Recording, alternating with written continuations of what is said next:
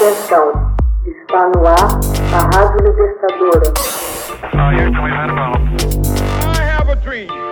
Assim sendo, declaro vaga a presidência da República.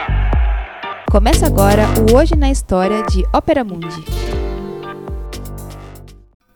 Hoje na História, 12 de março de 1938, Hitler anexa a Áustria à Alemanha.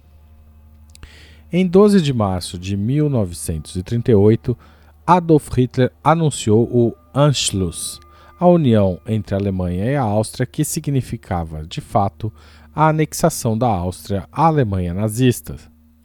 A proposta de unificação entre Áustria e Alemanha era um projeto social-democrata austríaco proposto em 1919.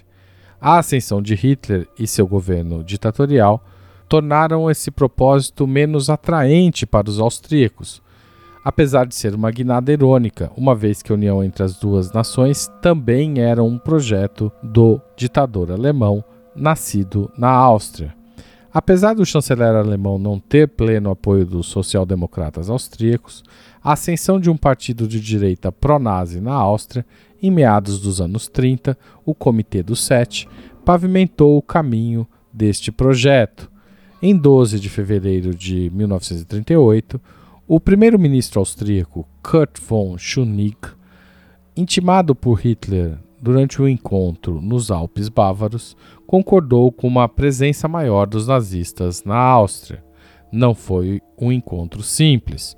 Schunig, de 41 anos, era um homem de maneiras impecáveis no velho estilo austríaco, mas recebeu de Hitler recados bastante objetivos e duros. Não nos reunimos aqui para falar da bonita vista ou do tempo, disse Hitler a ele. Para Hitler, a Áustria fazia de tudo para impedir uma política amigável com a Alemanha. A história inteira da Áustria é justamente um ato ininterrupto de alta traição, afirmou Hitler a Schunig. E continuou. Abre aspas, semelhante paradoxo histórico deve agora ter um fim. Neste momento, posso lhe dizer diretamente, Herr Nick, que estou inteiramente decidido a pôr um fim a tudo isso. O Reich alemão é uma das grandes potências e ninguém levantará a voz se ele resolver seus problemas fronteiriços, completou o chanceler alemão.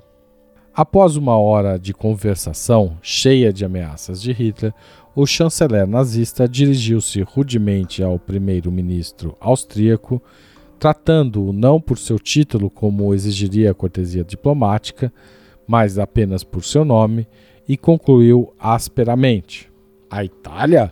Estou de completo acordo com Mussolini. A Inglaterra?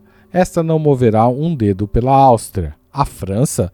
A França poderia ter detido a Alemanha na Renânia e então teríamos de nos retirar mas agora é muito tarde para a França. Dou-lhe novamente pela última vez a oportunidade de chegar a um acordo, Herr Schonig. Ou encontramos uma solução agora, ou então os acontecimentos seguirão seu curso. Pense a respeito, Herr Schonig. Pense bem. Posso apenas esperar até esta tarde, afirmou Hitler. Começavam neste momento as quatro semanas de agonia da Áustria no dia seguinte, Seyss-Inquart era nomeado ministro da Segurança austríaco. Este ministro, o primeiro dos traidores, dirigiu-se apressadamente a Berlim para reunir-se com Hitler e receber dele instruções. Foi decretada rapidamente uma anistia a prisioneiros políticos nazistas. Schunig esperava que a concordância com as exigências de Hitler evitasse a invasão alemã. Contudo, o chanceler alemão insistiu numa maior influência nos assuntos internos da Áustria, propondo até o aquartelamento de tropas do exército alemão em seu território. Schunig denunciou o acordo assinado em Berchtesgaden, exigindo um plebiscito sobre a questão. Maquinações de Hitler e seus aliados internos na Áustria levaram ao cancelamento do plebiscito e à subsequente renúncia de Schunig. O presidente austríaco Wilhelm Mikles recusou-se a indicar um chanceler pró-nazi para substituí-lo. Em 12 de março, tropas alemãs invadiram a Áustria.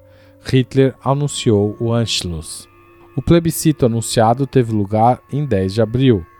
Quer o plebiscito tenha sido manipulado ou o voto tenha sido resultado do terror que se disseminou com a determinação de Hitler, o Führer colheu esmagadores 99,7% de aprovação para a unificação entre a Alemanha e a Áustria.